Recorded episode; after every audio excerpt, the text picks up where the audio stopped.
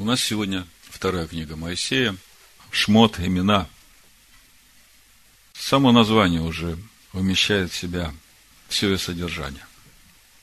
Я бы сказал, что книга Шмот – это книга отделения света от тьмы.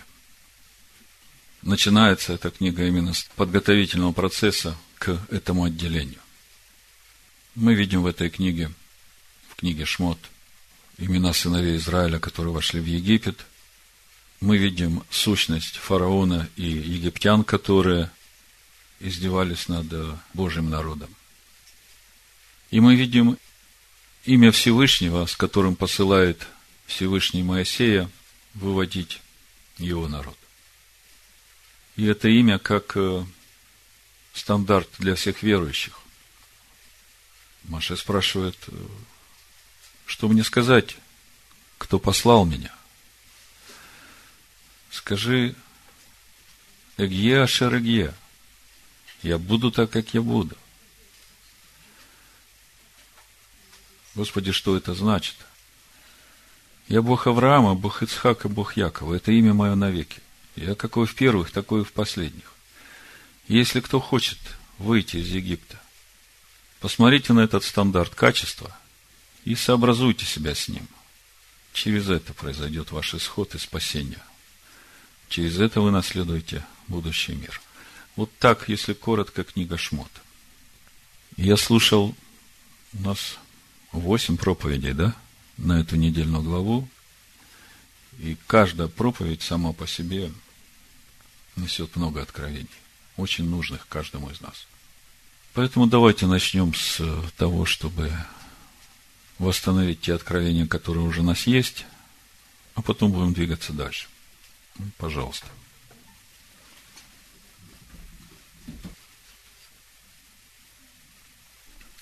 Итак, мы продолжаем познавать природу истинного Машеха Ишуа. У нас сегодня вторая книга Моисея, общее название книги «Шмот», «Имена», и недельная глава также называется «Шмот».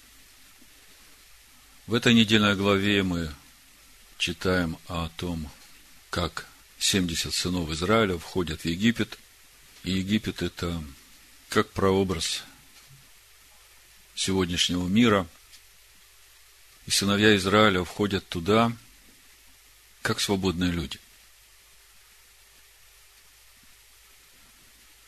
Пока живет Иосиф, пока живут братья Иосифа, пока живет их род, сыновья Израиля продолжают быть свободными в Египте. Причем мы видим, что Иосиф заботится о том, чтобы сыновья Израиля не смешивались с Египтом. Он просит для них отдельные земли, земли Гесем, это окраина Египта, плодородная окраина – когда Иосиф представляет свою семью фараону, он тоже выбирает из братьев самых таких невидных собой. Он все делает для того, чтобы фараон не обратил на них внимания. Мы потом прочитаем, что Иосиф говорит своим братьям, что он говорит фараону. То есть, по всему видно желание Иосифа оградить сыновей Израиля от Египта. И когда умирает Иосиф, умирает весь род, мы видим, что Израиль умножается, становится сильным и заполняет всю землю египетскую. Еще один момент, который э, следует помнить, что Иосиф сделал всех египтян рабами фараону. Но при всем при этом сыновья Израиля оставались свободными в Египте.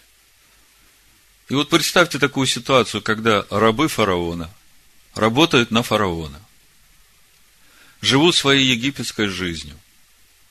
А тут появляются свободные сыновья Израиля, которые, в общем-то, уже и не выглядят как сыновья Израиля, поскольку они начинают праздновать вместе с египтянами их праздники, участвовать в их торжествах и пиршествах.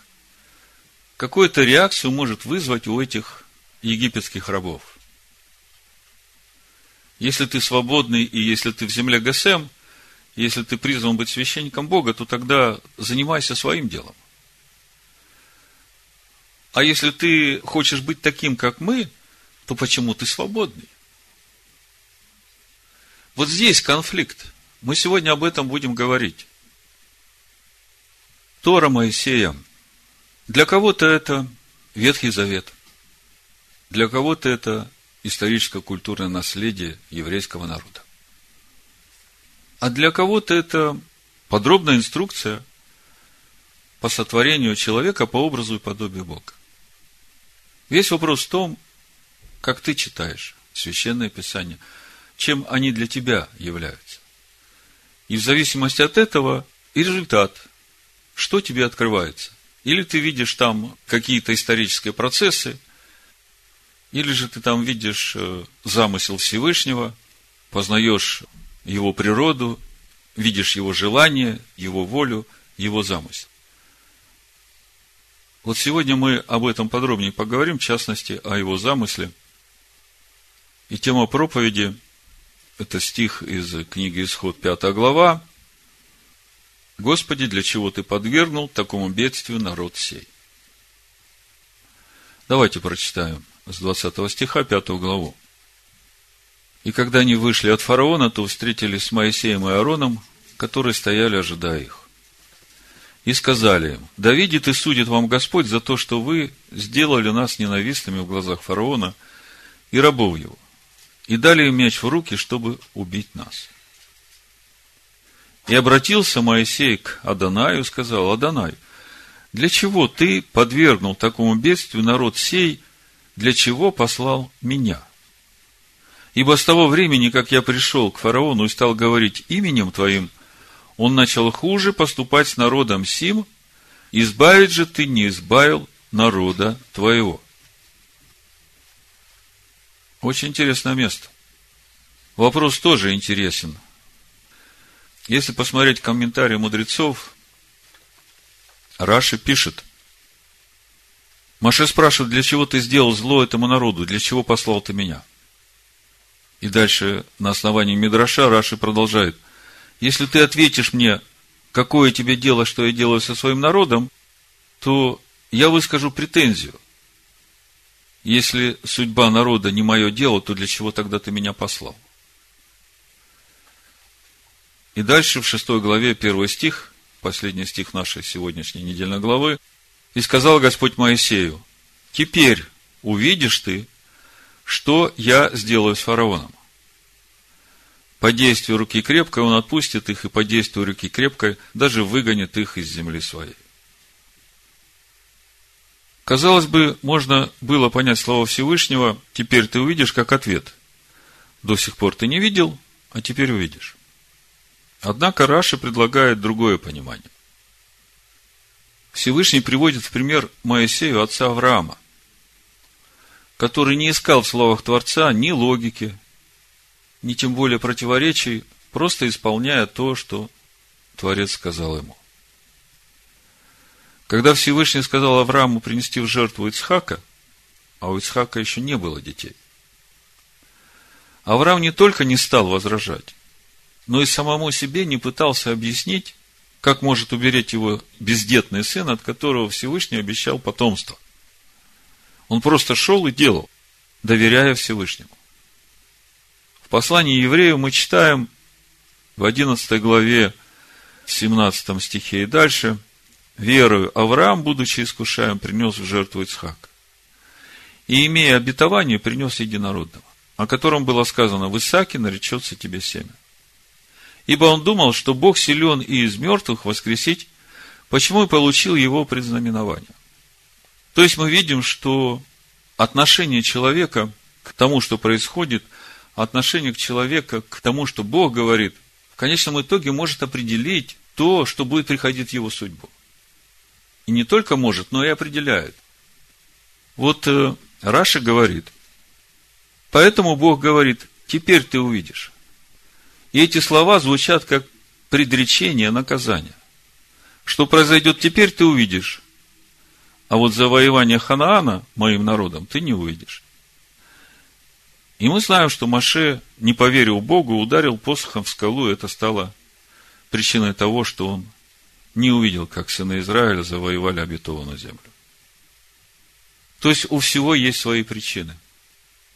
Поэтому мы сейчас, рассматривая нашу недельную главу, посмотрим внутрь себя, чтобы определиться с нашими вопросами к Богу, с нашим доверием или недоверием Богу, которое определяет в конечном итоге то, что будет приходить в нашу жизнь. Возвращаясь к вопросу, почему стало еще хуже народу с тех пор, как Бог послал Моисея.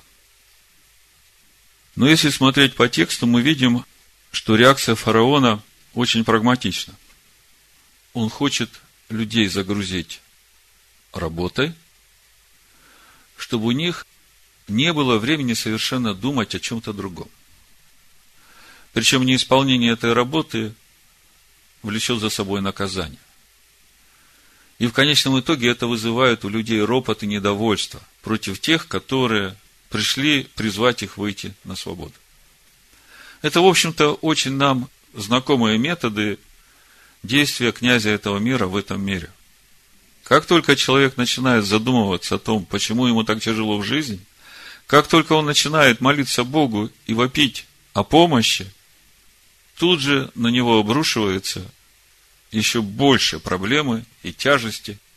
И мы теперь понимаем, почему. Князь этого мира не хочет, чтобы люди начали задумываться о том, что они могут стать свободными. Чтобы они начали молиться Всевышнему, чтобы они начали служить Ему, потому что это лишает его власти. Причем, смотрите, какой работой загружает фараон своих рабов работой, которая не имеет смысла. Как хорошо сформулировал один комментатор суть этой работы, давайте копайте скорее эту яму, потому что нам уже пора ее засыпать. Вы смеетесь, но если вы посмотрите на ту суету, которая одолевает людей в этом мире, которые бегут туда, не зная куда, покупают то, не зная зачем, и для всего этого трудятся, трудятся, трудятся, а потом им говорят, что тебе это надо купить, и потом они покупают и понимают, что это им совершенно не нужно. Вам не напоминает это то же самое? Почему с тех пор, как ты послал меня, народу стало еще труднее? Мы видим, что фараон не хочет отпускать своих рабов. Какой же момент это произошло и как это произошло, что сыновья Израиля становятся рабами фараону. Я уже говорил вам в начале, в Египет сыны Израиля пришли свободными. Есть еще один момент, почему. Есть такое понятие, как чаша беззаконий. Чаша беззаконий язычников, которая должна переполниться. И они сами должны переполнить эту чашу, чтобы начал изливаться гнев Всевышнего. Помните, Ишуа говорит – година искушения придет на всю Вселенную. Есть вопрос в том, как каждый человек будет себя вести в эту годину искушения. В псалмах написано, что именно в это время роется нечестивому яма. Если мы смотрим нашу недельную главу, мы видим, что преследование Божьего народа становится национальной политикой всего государства Египет в 22 стихе первой главы фараон говорит всему народу. Если сначала он там тайно, через повитух, хотел как-то помешать умножению народа, то теперь он просто делает это э, национальной политикой всего государства. Исход 1.22, он говорит всему народу. Тогда фараон всему народу своему повелел, говоря, всякого новорожденного у евреев сына бросайте в реку, а всякую дочь оставляйте в живых. И большая часть египтян с радостью принялась исполнять это повеление фараона. Если мы смотрим книгу Откровения, мы видим, в общем-то, похожие события, которые тоже говорят о последнем времени, о последних днях, о времени освобождения Божьего народа – времени установления Царства Божьего на земле, в 11 главе книги Откровений, в 15 стихе мы читаем, «И седьмой ангел вострубил, и раздались на небе громкие голоса, говорящие, Царство мира соделалось Царством Господа нашего и Машеха его, и будет царствовать во веки веков». И двадцать четыре старца, сидящие перед Богом на престолах своих, пали на лица свои и поклонились Богу, говоря, «Благодарим Тебя, Господи Боже Вседержитель, который еси и был и грядешь, что Ты принял силу Твою великую и воцарился». И казалось бы, все, Господь воцарился, в 18 стихе читаем, «И рассверепели язычники, и пришел гнев Твой, и время судить мертвых, и дать возмездие рабам Твоим, пророкам и святым, и боящимся имени Твоего, малым и великим, и погубить губивших землю. Вы видите, какая закономерность, взаимосвязь с тем, что происходит в нашей недельной главе. Это местописание, в общем-то, дает возможность нам понять, почему с тех пор, как я пришел от Твоего имени, Моисей говорит, говорит народу Твоему о том, что пришло время избавления, народу стало еще тяжелее. Мы видим, что язычники рассверепели и тем самым начинают переполнять чашу беззаконий. И мы видим, что начинается суд над мертвыми и возмездие а, рабам Бога, боящимся имени Его. Это все процессы, которые будут происходить в это последнее время. В э, послании Петра мы читаем в 4 главе, что суд начнется с Дома Божия. Давайте прочитаем 17 стих, 1 Петра, 4 глава. Написано, ибо время начаться суду с Дома Божия. Если же прежде с нас начнется, то какой конец непокоряющимся Евангелию Божию? Вопрос, почему с тех пор, как Маше стал говорить именем Всевышнего, такое бедствие пришло на народ. Писания говорят, время начаться суду с Дома Божьего. как я уже говорил в начале, что-то произошло с сынами Израиля, не со всеми, но с частью из них, которые по смерти Иосифа и братьев, и рода их, очень быстро уклонились от веры отцов. В книге Исход, первая глава, 6 стих, мы читаем, «И умер Иосиф, и все братья его, весь род их, а сыны Израилевы расплодились, размножились, и возросли и усилились чрезвычайно, и наполнилась ими земля та. И вот это наполнилась ими земля та. Есть комментарии у Санчина. Мидраж говорит, что евреи заполнили в Египте театры и места развлечений. И вот все это начинает вызывать раздражение, ненависть, зависть к сынам Израиля. Давайте сейчас посмотрим на состояние Израиля вот в это время, когда приходит Моисей с посланием от Всевышнего выводить народ из Египта. Книга пророка Иезекииля, 20 глава, с 1 по 9 стих. В седьмом году, в пятом месяце, в десятый день месяца пришли мужи и старейшин Израилевых вопросить Господа, и сели пред лицом моим. И было ко мне слово Адонай, Сын человеческий, говори со старейшинами Израилевыми и скажи им, так говорит Господь Бог, вы пришли вопросить меня, живу я, не дам вам ответа, говорит Господь Бог. Хочешь ли судиться с ними? Хочешь ли судиться, Сын человеческий? Выскажи им мерзости отцов их и скажи им, так говорит Господь Бог. В тот день, когда я избрал Израиля и, подняв руку мою, поклялся племени дома Иаковлева и открыл себя им в земле египетской, и, подняв руку, сказал им, «Я, Господь Бог ваш». Тот день, подняв руку мою, я поклялся им вывести их из земли египетской в землю, которую я усмотрел для них, текущую молоком и медом красу всех земель. И сказал им, отвергните каждый мерзости от очей ваших, и не оскверняйте себя идолами египетскими. Вы видите, что говорит Бог о состоянии сынов Израиля в Египте? Отвергните каждой мерзости от очей ваших и не оскверняйте себя идолами египетскими. Я Господь Бог ваш. Но они возмутились против меня и не хотели слушать меня. Никто не отверг мерзостей от очей своих и не оставил идолов египетских. И я сказал, и залью на них гнев мой, и стащу на них ярость мою среди земли египетской. Но я поступил ради имени моего, чтобы оно не хулилось перед народами, среди которых находились они, и перед глазами которых я открыл себя им, чтобы вывести их из земли египетской. То есть, по факту мы видим, что тот духовный уровень, на котором находилась большая часть сынов Израиля в Египте ко времени прихода Маше, он был крайне низок.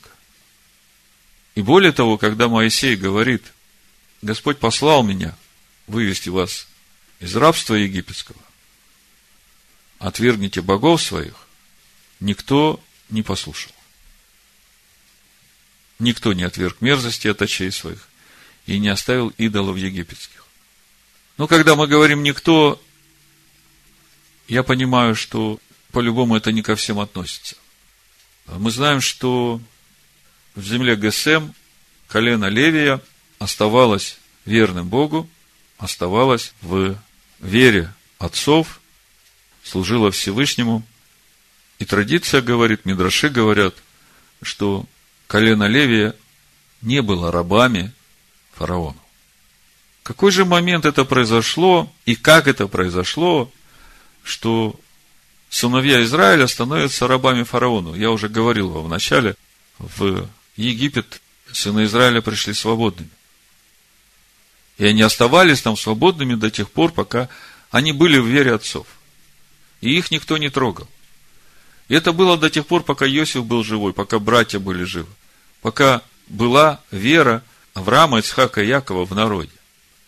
Но потом, когда Иосиф умирает, братья умирают, начинается духовное падение сынов Израиля.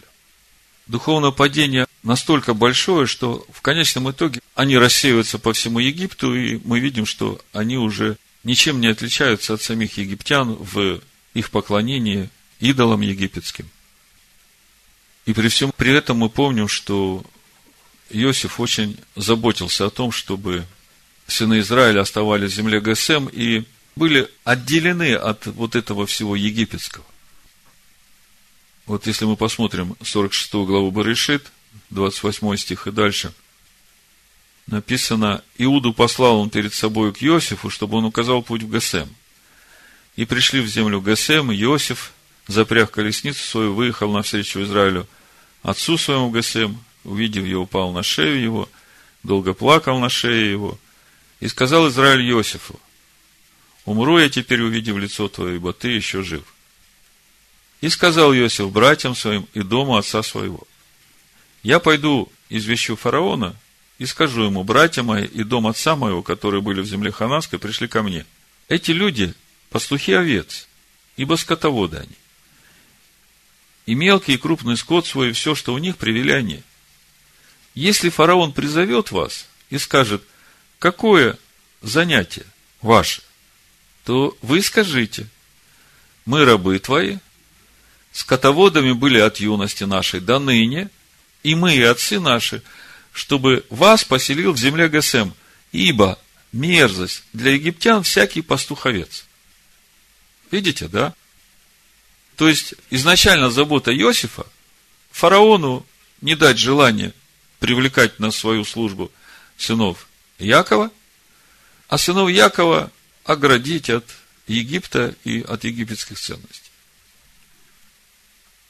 И вот мы читаем, Иосиф умер, страна наполнилась сынами Израиля, наполнилась ими та земля, они расплодились, размножились.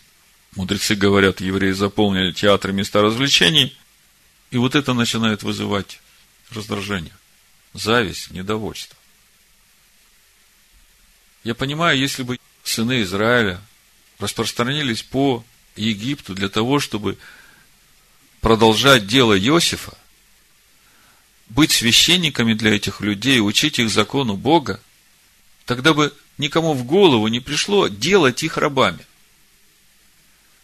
А тут возникает ситуация, когда сыны Израиля свободные, а живут тем же образом жизни, как и египтяне, и очень быстро уклонились от веры отцов. Скажем так, все ведь духовное первично. И рабство в жизни сынов Израиля приходит по мере того, сколько ты места Египту даешь в себе. Чем больше ты начинаешь смешиваться с этим египетским, тем быстрее ты становишься рабом в Египте. Вот это надо увидеть. Это еще один урок, который мы должны извлечь сегодня из нашей недельной главы. Первый урок, который мы увидели в нашей недельной главе, это меда кенегет меда. Мера за меру. Мы знаем все достоинства Моисея. Мы знаем все заслуги Моисея. Но мы видим, насколько строгий суд у Бога по отношению к своим сынам. Мы говорим, что суд начнется с Дома Божия. Есть еще один эпизод в жизни сынов Израиля, уже с приходом Моисея, который еще раз подтверждает, насколько Бог строго судит своих сынов в этом суде мера за меру. Это вот та история, когда мы читаем в пятой главе, Моисей и Аарон приходят к фараону. Вот давайте откроем пятую главу, первый стих прочитаем, смотрите. После всего Моисей и Аарон пришли к фараону и сказали ему, так говорит Адонай Всесильный Израиля, отпусти народ мой, чтобы он совершил мне праздник в пустыне. Мы видим, что к фараону приходит Моисей и Аарон. Вопрос, а где же старейшины? Если посмотреть чуть раньше, как Бог говорит Моисею у горящего куста, в исходе третьей главе, ну, с 15 стиха прочитаю. Тут видно, что Бог говорит Моисею, что пойдешь ты и старейшина Израилева к царю египетскому. Давайте прочитаем. И сказал еще Бог Моисею, так скажи сынам Израилю, Господь Бог отцов ваших, Бог Авраама, Бог Ицхака, Бог Якова послал меня к вам. Вот имя мое навеки. И памятование о мне из рода в род. Мы уже говорили, что это имя всесильный Авраама, всесильный Ицхака, всесильный Якова, это, это духовный стандарт, это имя Всевышнего навеки. Именно по этому имени мы должны сверять себя, насколько мы в вере Авраама, Ицхака, Якова, насколько мы идем этим путем. Потому что Бог говорит, я и в первых, и в последних тот же. Так вот, смотрите – Пойди, 16 стих, Бог говорит Моисею у горящего куста, пойди собери старейшин Израилевых и скажи им, Господь Бог отцов ваших явился мне, Бог Авраама, Исхака и Якова, и сказал, я посетил вас и увидел, что делается с вами в Египте. И сказал, я выведу вас от угнетения египетского в землю Хананеев, Хитеев, Амареев, Ферзеев, Ивеев и Иосеев, в землю, где течет молоко и мед. И они послушают голоса твоего, и вот дальше – и пойдешь ты и старейшина Израилевы к царю египетскому. И скажете ему, Адонай, Бог евреев, призвал нас. И так отпусти нас в пустыню на три дня пути, чтобы принести жертву Господу Богу нашему. Когда мы смотрим пятую главу, после всего, что Моисей сказал старейшинам, показал чудеса, все сказали, слава Богу, Господь посетил народ – и дальше следующая глава Моисей и Аарон идут к фараону. А где старейшины? Раши пишет, старейшины отстали один за другим от Маше и Аарона, пока все не остались далеко позади, еще прежде, чем дошли до дворца, потому что боялись идти туда. Позже у горы Синай, пишет Раши, за свою трусость они будут наказаны тем, что не смогут приблизиться к Адонаю. Исход 24 глава, 1 стих и 2 стих написано. И Моисею сказал он, зайди к Адонаю ты и Аарон, Наддав и Авиуд, и семьдесят из старейшин Израилевых, и поклонитесь издали. Моисей один пусть приблизится к Адонаю, а они пусть не приближаются, и народ пусть не восходит с ним. Видите, как все взаимосвязано. Старейшины испугались идти к фараону, а в итоге не могут приблизиться к Адонаю. Два этих события, пишет Раша, составляют пару, проступок, наказание. И здесь проявляется принцип меда кенегет меда, мера за меру. И вот смотрите, наказание не только соразмерно проступку по тяжести, но и по форме соответствует его сути. Когда мы начинаем думать о том, насколько взвешены суды Бога, о том, что его наказание не только соразмерно с проступком, но еще и соответствует по сути допущенному проступку, то тогда имеет смысл задуматься каждому вот сегодня, сейчас. Мы говорим о том, что каждый год мы выходим из одной тесноты в свободу новой стоянки. Каждый год мы выходим из своего Египта для того, чтобы достигнуть свободы – и из года в год мы духовно растем, переходя из веры в веру, из силы в силу. И вот сейчас то время в нашей жизни, в наших взаимоотношениях с Богом, как раз вот это время той темноты, того усиления давления, которое происходит именно накануне выхода. Мы начали с того, почему стало так тяжело с тех пор, как Моисей принес весть о выходе из Египта о том, что Бог услышал вопль народа. И мы также знаем, что самое темное время всегда перед рассветом. И если мы все это знаем и понимаем, то через это вы сейчас можете посмотреть на то, что в вашей жизни происходит. Вот на то давление на ваши души. Когда ваша душа, она как бы стремится, ищет пути, как спасти себя самой, как защитить себя, как устроить что-то для себя. А давление увеличивается. И здесь вот этот кульминационный момент. Как ты будешь спасать свою душу? Какими путями ты пойдешь, чтобы спасать душу свою? Либо ты пойдешь душевными путями, когда ты будешь искать покоя, комфорта и благополучия для своей души, где-то там укрывшись. Или же ты пойдешь духовным путем, обрезая свои душевные желания только для того, чтобы быть свободным в духе. Вот сейчас начинает происходить вот этот процесс, причем мы понимаем, что этот процесс только для того, чтобы мы определились. Только для того, чтобы мы сделали выбор. У нас есть выбор и тем путем идти, и тем. Будешь ли ты идти путем наступать на себя, чтобы идти к лицу Всевышнего? Или же ты начнешь себя спасать, искать удобства для себя, по-душевному понимая, как себя спасти, как себя оградить, как себя обезопасить.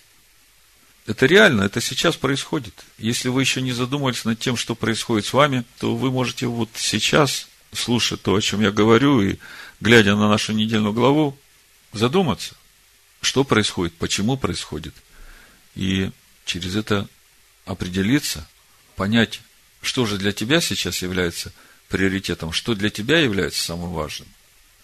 К чему ты сейчас стремишься? Вот все мысли твоего сердца, твоей души, твои желания, к какой цели они направлены? Ради чего это и для чего это? Какой конечный результат? Чего ты в итоге хочешь получить, добиться? Значит, что мы можем сказать, чему учит наша глава? Ну, первое то, что если ты сейчас в Египте, то нужно срочненько возвращаться в ГСМ. Помните, когда начались казни, то уже с третьей казни э, Бог говорит, что я сделаю разделение между народом моим и между народом фараона и вот в той земле ГСМ, где находится его народ, там казнь с песями мухами, на эту землю вот уже не будет распространяться. Это мы вот в следующей недельной главе уже будем читать. Исход 8 глава, 20 стих. Написано, «И сказал Господь Моисею, завтра встань рано и явись пред лицо фараона. Вот он пойдет к воде, и ты скажи ему, так говорит Адонай, отпусти народ мой, чтобы он совершил мне служение. А если не отпустишь народа моего, то вот я пошлю на тебя и на рабов твоих, и на народ твой, и в домы твои песьих мух, и наполнится дома египтян песьями мухами, и самая земля, на которой они живут. И вот 22 стих. «И отделю в этот день землю Гасем, на которой пребывает народ мой». Видите, все-таки его народ пребывает в земле Гасем. И там не будет песьих мух, дабы ты знал, что я Адонай среди земли. Я сделаю разделение между народом моим и между народом твоим. Завтра будет сие знамение. У нас еще три месяца до исхода примерно, да? А время подготовки уже началось. Это чтобы нам видеть, насколько милость Всевышнего велика к нам. Вот мы сейчас читаем книгу «Исход», книгу «Шмот», и мы видим, как начинается это время подготовки к исходу. Казалось бы, нас ждет очень радостное событие, свобода, а на самом деле начинается все с того, что давление увеличивается. И мы уже начинаем понимать, почему давление увеличивается. Мы понимаем поведение фараона, мы понимаем чашу меры беззаконий, и мы теперь понимаем, что происходит в народе. Давление увеличивается, потому что суд начинается с Дома Божьего. Чтобы те, которые сейчас рабами в Египте, задумались, почему они стали рабами, когда те, кто в земле Гасем, остаются свободными. Чтобы, задумавшись об этом, они приняли правильное решение. Быстренько возвращаться в землю Гасем. И, как я уже говорил, главный вопрос сейчас, вот в нашей ситуации. Каким образом мы будем спасать свою душу? По плоти, выбирая комфорт и безопасность для своей плотской души? Или же будем выбирать свободу для духа, готовые страдать своей душой, умирая для себя, как Ишуа говорит в Матвея, 10 главе, 38 стих. Кто не берет креста своего и следует за мной, тот недостоин меня. Сберегший душу свою, потеряет ее, а потерявший душу свою ради меня, сбережет ее. Вот он путь спасения. Потерявший душу свою ради меня. Есть еще один урок в нашей недельной главе. Это разговор э, Всевышнего с Моисеем у горящего куста. Мы эту тему уже разбирали, когда семь дней идет разговор между Моисеем и Богом. И после всего, что Бог сказал Моисею, показал эти знамения чудеса, посох превращается в змея, Моисей берет этот посох за хвост. И здесь очень много символов. Если кто помнит, корона фараона венчалась именно змеей. Это символ власти фараона. Все знают, что змею за хвост брать нельзя, потому что она увернется и сразу укусит. И Всевышний дает Моисею такое мощное свидетельство, что та сила, с которой я тебя посылаю, она вот этого фараона будет делать твоим посохом. Это твои духовные победы, на которые ты будешь опираться, чтобы идти тем путем, которым я тебя призвал. Это тот источник чудес, который будет происходить через тебя, когда ты будешь брать этого змея за хвост. Здесь очень много. Следующее знамение – это рука, которая покрывается проказой. Проказа – это символ смерти. Когда рука покрывается проказой, просто куски мяса отрываются от человека мертвое. И никто не имеет власти над смертью, только Всевышний. И когда Бог говорит Моисею, ты положи руку за пазуху, и рука опять живая, то кто это может делать, кроме Бога? Кто может так оживлять? Кто может мертвое делать живым? вода превращается в кровь. После всего этого Моисей говорит, 10 стих, «И сказал Моисей Господу, О Господи, человек я не речистый, таков был и вчера, и третьего дня, когда ты начал говорить с рабом твоим. Я тяжело говорю и косноязычен». Адонай сказал, кто дал уста человеку, кто делает немым или глухим, или зрячим, или слепым, не я ли Адонай? Итак, пойди, я буду при устах твоих и научу тебя – что тебе говорить? 13 стих Моисей сказал, Адонай, пошли другого, кого можешь послать. Если смотреть в Торе, написано, пошли того, кого ты пошлешь. Мы говорили уже об этом месте Писания, мы говорили о том, что Моисей просит Всевышнего послать сразу Машеха. Но скажите, можем ли мы учить Бога что ему делать? Можем ли мы упрекать Бога за то, что Он делает? Вот мы смотрим на эту недельную главу, и мы видим, что это крайне не полезно для человека. Мудрецы, комментируя это место Писания, вот эту реакцию Бога на то, что ответил Моисей, написано, возгорелся гнев Господень на Моисея.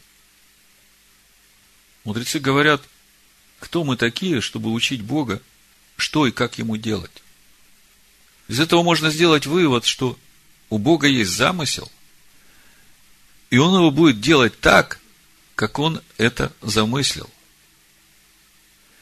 И человеку не нужно вмешиваться в дела Бога, чтобы учить его, что и как ему делать. Хотя человеческими глазами и кажется, что вот здесь хорошо было бы, чтобы народ не мучился, чтобы Машех пришел сразу, а здесь вот хорошо было бы, чтобы как я пришел, так сразу всем хорошо стало, а чтобы темнота не пришла. Мы видим очень серьезные уроки для себя. И самый важный урок из этого эпизода, который мы можем извлечь, каждый из нас на своем месте должен делать то, что Бог ожидает от него. То, что Бог говорит тебе делать. И при этом не следует пытаться учить Бога или анализировать поступки Бога, чтобы говорить ему, что вот это вот надо делать по-другому или что-то. Бог говорит, мои мысли не ваши мысли, мои пути не ваши пути. Бог делает свой замысел, и Он знает, что, как, когда и где должно быть, и почему. И мы сейчас только начинаем понимать, почему стало тяжелее народу. Потому что народу надо определиться, почему вдруг они стали рабами – Народу надо принять решение вернуться в землю ГСМ. И параллельно еще много вопросов. Чаша беззаконий, беззаконников переполняется. И суд Бога начинается. И суд Бога начинается с Дома Божьего. Если мы смотрим на Моисея, мы видим, что с него первого суд начался. Потому что, казалось бы, нет никакой логики – Всевышний посылает его на служение, говорит, выведешь мой народ, показал все знамения, снабдил его всем необходимым. И тут же на ночлеге, как тут написано, дорогой на ночлеге случилось, что встретил его Адана и хотел умертвить его. Как это так? Что, не узнал, что ли, Моисея? Что за этим стоит? Все очень просто. Если тебя Всевышний посылает – с определенным заданием, поручением, и ты представляешь имя Всевышнего, то ты должен позаботиться о том, чтобы у тебя самого все было в святости, чистоте, по Слову Божьему, в твоем доме. Потому что если ты пойдешь с этим поручением, а дома порядок не наведешь, то по дороге тебя умертвит Всевышний. Ты не дойдешь до того, чтобы исполнить это поручение. Это еще один урок очень важный в нашей недельной главе. Бог делает свое дело. Бог творит человека по образу и подобию своему. И каждая йота, каждая черта, которая в Торе, она имеет свою особую значимость. И если мы понимаем, что для нас это инструкция, для нас это план, по которому Всевышний творит из нас, из каждого, обитель для себя, то тогда относясь к этому с благоговением, вникая в это, размышляя об этом, мы начинаем видеть пути Бога, мы начинаем видеть Его желания по отношению к каждому из нас, и тогда мы уже перестаем спорить с Богом, тогда наша душа не возмущается, почему вдруг стало так плохо, потому что мы начинаем видеть, что за всем этим стоит замысел Всевышнего по сотворению нового мира. Вот вкратце все, что я хотел сегодня сказать о нашей недельной главе Шмота. Пусть Всевышний благословит нас в это время, когда тьма сгустилась, когда давление на наши души усилилось.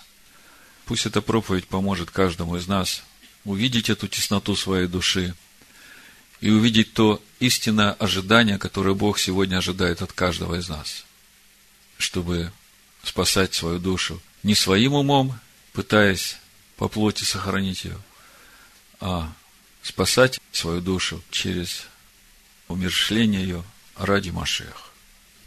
Пусть Всевышний даст всем нам силы, мудрости терпения, смелости, невзирая на видимое, проходить этот путь с радостью, с благодарностью, чтобы нам быть приготовленными к тому моменту, когда начнется этот исход его народа, чтобы нам всем быть в нем как одно, выйти из этого Египта и наследовать все обетования, которые он приготовил для нас. В имени Машеха Ишуа. Да будет так. Амин. Будет так. Амин. Будет так. Амин. Будет так. Амин. Будет так. Амин. Будет так.